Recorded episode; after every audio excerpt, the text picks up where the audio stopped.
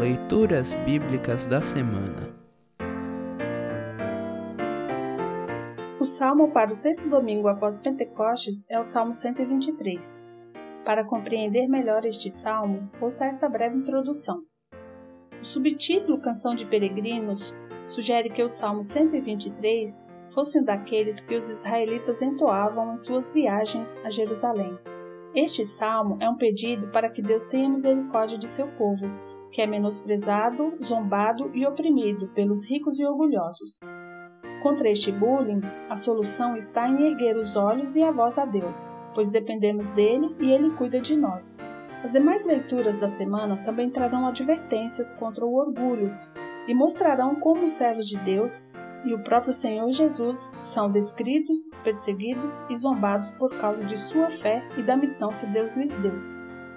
Ouça agora o Salmo 123. Salmo 123, título Pedido de Misericórdia. Canção de Peregrinos. Ó Senhor Deus, levanta os olhos a ti, que tens o trono no céu. Como o escravo depende do seu dono e como as escravas dependem das suas donas, assim olhamos para ti, ó Senhor nosso Deus, esperando que tenhas compaixão de nós.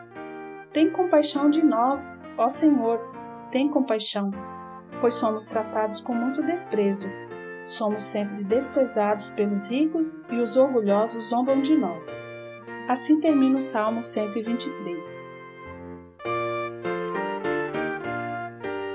Congregação Evangélica Luterana Redentor Congregar, Crescer e Servir.